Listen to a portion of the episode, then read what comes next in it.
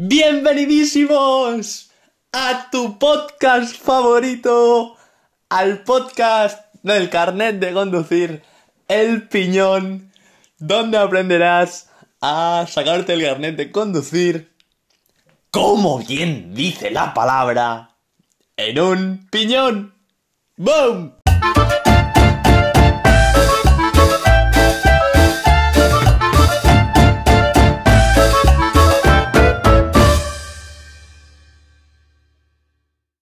Y ya estamos preparadísimos para empezar el quinto episodio ya de esta serie de podcast para aprender a conducir.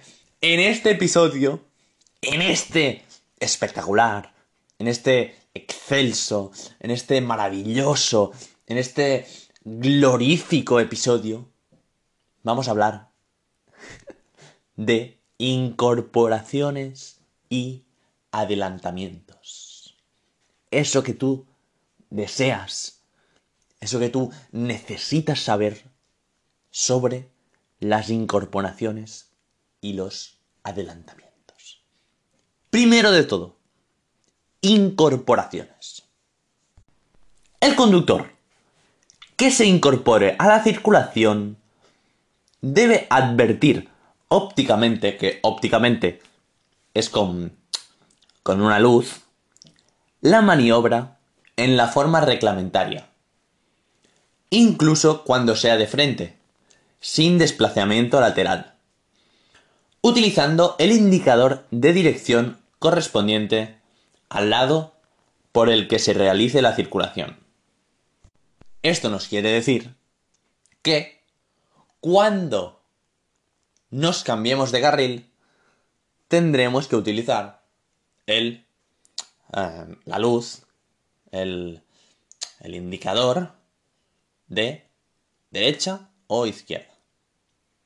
En una incorporación, por ejemplo, podría ser en un carril de aceleración, siempre tiene preferencia el coche que ya está en la vía. Y el coche que pretende entrar a la vía le cederá el paso al otro. Y hay un caso, un caso muy especial de incorporaciones que es en el bus. En el bus. En una ciudad, en un poblado, tendremos obligatoriamente que detenernos, si es necesario, para permitir que los autobuses se incorporen si salen desde una parada señalizada. Cuando un autobús está en una parada señalizada y quiere salir a rumbear, a, dar marcha, a frontear, los coches que están em, detrás o, o en otro sitio deberán, si es necesario, detenerse para facilitar que el autobús ¡boom! Se incorpore a la marchita. Ahí va, ahí va, ahí va este, este manual sobre adelantamientos y incorporaciones. Ahora vamos a por los adelantamientos. Tengo que deciros que como norma generalísima vamos a adelantar por la izquierda. Como norma general, siempre vamos a adelantar por la izquierda. ¿Qué pasa? ¿Qué pasa? ¿qué pasa? Que a veces hay adelantamientos por la derecha, pero solo son excepciones. Habrán tres casos, tres casos solo de adelantamientos por la derecha. Primero, Vehículo que gira a la izquierda. Pensar, yo voy con mi coche, hay un coche delante, y el coche de delante gira en una calle hacia la izquierda. Entonces, nosotros lo vamos a adelantar. Es una forma, es una forma de adelantar por la derecha. Segundo caso. Tranvía. cuando yo voy por mi carril y a mi izquierda tengo un tranvía, yo, si voy más rápido que el tranvía porque voy a velocidad supersónica, velocidad de la luz, imaginaos que yo tengo un coche, coche luz, que va a velocidad rapidísima. Adelantaré al tranvía por la derecha. O también podría ser que el tranvía estuviese parado. Otro caso. Y tercer caso, primer caso, vehículo que gira a la izquierda. Segundo caso, tranvía. Y tercer caso, en un poblado con más de un carril delimitado para el mismo sentido. En un poblado, por ejemplo, en una calle que hay tres carriles, yo voy por el carril, por ejemplo, del medio, puedo adelantar al coche de la izquierda si voy un poco más rápido. Tampoco, tampoco iré mucho más rápido porque en ciudad máximo es 50, 50 kilómetros por hora. Vamos a, vamos a observar, vamos a visualizar algunos casos ahora que no se consideran adelantamientos.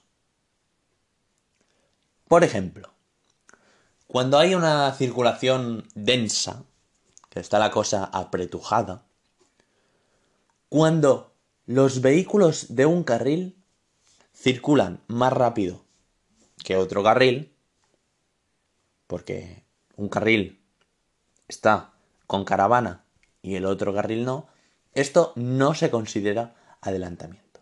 Primer caso. Segundo caso que no se considera adelantamiento. El hecho de avanzar más rápido por un carril reservado que por los normales. Si tú estás en un carril reservado y avanzas más rápido que por los normales, no se, no se considera, no, no se considera adelantamiento. Tercer caso los producidos, los adelantamientos, que no se consideran adelantamientos, pero ya me entendéis, los producidos entre ciclistas que circulen en grupo. Cuando tú ves una población ciclista, que vienen como, vienen como búfalos, ¿eh? Siempre, siempre te, los encuentras detrás y vienen como búfalos. Estos adelantamientos no se consideran adelantamientos. Y por cuarto, en cuarto, en la cuarta posición, con el diploma, porque siempre había medalla de oro, medalla, medalla de plata, medalla de bronce y diploma. En el cuarto lugar, el hecho de rebasar a un vehículo inmovilizado. Sí, sí, si veo un si veo el coche de mi abuelo que se ha parado que está ahí en el arcén inmovilizado y yo lo adelanto evidentemente evidentemente no se considerará un adelantamiento. Y ya y ya acabando este magnífico episodio este, esta fuente de conocimiento automovilístico, vamos a comentar los adelantamientos a varios vehículos a la vez. Tenemos aquí dos casos. El primer caso es si hay varios carriles de un mismo sentido. ¿Qué condición vamos a tener? No entorpecer a los vehículos que circulen detrás nuestro a mayor velocidad. Yo puedo ir por la derecha, adelantar a varios vehículos, por ejemplo, dos vehículos, me pongo al, carril del medio, adelanto a dos vehículos y me vuelvo a poner a la derecha, sin entorpecer a los vehículos que circulan más rápido. Este es el primer caso. Y el segundo caso sería con un carril por sentido.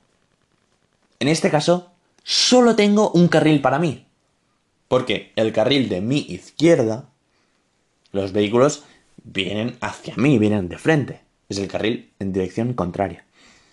Entonces, hay que estar segurísimos, hay que tenerlo todo muy claro y estar segurísimos antes de comenzar a adelantar que hay un espacio suficiente entre los vehículos para poder regresar a la derecha. En, en, el, en el maldito bulo, en el maldito caso, que aparezca un vehículo de enfrente, porque si no, ñam ñam, eh, te lo comes y a dormir. Si tú adelantas por un carril que vienen vehículos enfrente y ¡boom! Aparece el, supersónico Mario Kart. Aparece un Mario Kart eh, con, con la estrella.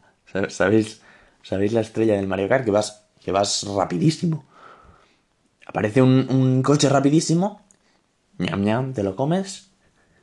Y, y, a, y a ver qué pasa en el accidente. Y por ultimísimo, y por ultimísimo, las preferencias para adelantar. Nos situamos, nos imaginamos, imaginamos en nuestra cabeza una vía de dos carriles, un carril para cada sentido, y tres coches en el carril de la derecha.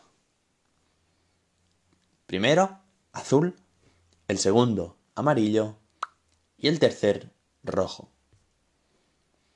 En este caso, el vehículo del medio, el amarillo, tiene preferencia para adelantar